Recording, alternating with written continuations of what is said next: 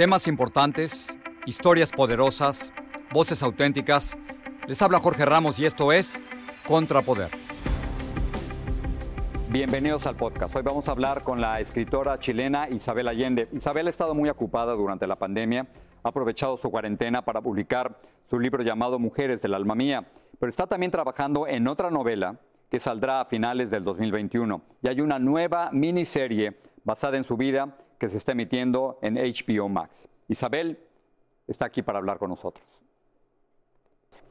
Isabel, gracias por estar aquí con nosotros. Y estaba pensando antes de entrevistarte lo injusto que es pedirte que en cinco o seis minutos nos abras tu corazón y nos hables de las cosas que más te duelen cuando en la vida real eso tarda semanas, meses o, años. Y, quería preguntarte de esta nueva miniserie en la que estás, vi las primeras imágenes, me impactaron mucho. ¿Te reconoces tú ahí? ¿Eres, tú esa Isabel que aparece en Isabel en HBO? Mira, eh, esa Isabel es la Daniela Ramírez, que es una mujer mucho más linda de lo que yo nunca fui, para empezar. Pero le pusieron mis peinados y mi, y mi ropa, se ve todo igual, la casa, eh, mis hijos, todo se ve muy parecido. Y yo creo que han hecho una cosa muy respetuosa. Esta fue mega, mega media en Chile y yo creo que han hecho una labor estupenda. ¿Qué, dejas fuera? Pienso lo, difícil que es tener que revivir lo de Paula o incluso que algunos de, tus familiares más cercanos que digan yo no soy figura pública, yo no quiero estar ahí. Eso fue, eso fue lo que más me preocupó y lo dije desde el principio que no importa lo que digan de mí, porque yo soy figura pública y además todo ha salido en, las memorias que he escrito. Pero la otra gente que tiene su vida privada y que son de mi familia, como mi ex marido eh, o mis hijos, eh, bueno, había que tratarlos a ellos con cierto respeto y lo hicieron. Así que yo espero que nadie se ofenda. Déjame regresar ahora al libro Mujeres del Alma Mía, que, me encantó. Y hay tantas cosas que prefiero concentrarme en solo solo una si no te importa. ¿Me, ayudas con la, definición de feminismo? Tu primer frase es sobre, sobre eso. Dices, no exagero al decir que fui feminista desde kindergarten.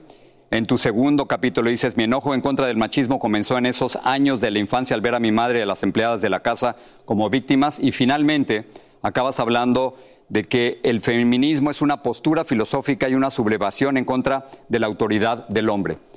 ¿Con qué te quedas que resaltas? Las tres cosas, pero habría que empezar por definir contra qué es el feminismo. El feminismo no es una guerra contra el hombre, es una guerra contra el sistema patriarcal que ha regido el mundo por milenios. Eh, ¿Qué es lo que es ese sistema? Es un sistema de opresión que le da supremacía y dominio al género masculino, sobre el género femenino, sobre la naturaleza, sobre otras especies y sobre otras, otros hombres también, porque no todos son parte de esa, del poder del patriarcado, solo algunos. Es un, ese poder se mantiene con violencia, codicia, opresión. Y hay que, hay que cambiarlo, reemplazarlo por un sistema en el cual hombres y mujeres con igual número y con igual poder tomen las decisiones un sistema en el cual los valores femeninos y masculinos tengan el mismo peso en la sociedad. Eso es lo que pretendemos. Y, las cosas están cambiando. Te doy dos ejemplos. Acabamos de pasar el Día Internacional de la Mujer. Hubo unas protestas muy fuertes en México en contra de, la postura del presidente de México, Andrés Manuel López Obrador, sobre un candidato. O, por ejemplo, la serie Nevenka en, España, sobre una pionera que desafió los valores de la época en, España. ¿El cambio lo sientes de verdad? Lo siento aquí, en esta parte del mundo, en Occidente, pero yo trabajo con una fundación, mi fundación en muchas partes del mundo. Y te digo que hay muchos lugares donde las mujeres viven en peores condiciones que el ganado. Todavía las niñas las venden en matrimonio prematuro, las venden en prostitución, en trabajo forzado, eh, son víctimas de violencia. Hay una guerra no declarada contra la mujer. Mira el femicidio en muchos países y ni siquiera se, informa sobre eso. Ya es tan natural que no informan. En, México, hablando del feminicidio, hubo más de 900 muertes el año pasado, tienes, tienes toda la razón.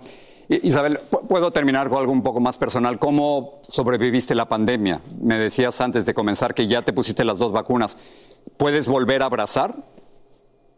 Me puse las dos vacunas por la edad y estoy feliz de haberme las puesto. Espero que todo el mundo se pueda vacunar pronto. Mira, he pasado la pandemia en una casa chiquita con un solo dormitorio, dos perros y un marido. Un marido nuevo, además, que, al cual apenas conocía. Así es que en este año de extensa luna de miel hemos llegado a conocernos profundamente y yo creo que querernos más que si hubiéramos pasado 10 años juntos. En ese sentido ha sido bueno. Y para mí, desde el punto de vista de la producción, pude escribir ese libro que acabas de mencionar, una novela que se va a publicar el próximo año y acabo de empezar otra. Así que estoy, pero a todo dar. Y te, agradezco, Isabel, que me hayas permitido hacer la última entrevista de la gira de Mujeres del Alma Mía. Gracias. Gracias. Espero verte pronto y abrazarte muy pronto. Sí, sí, Jorge.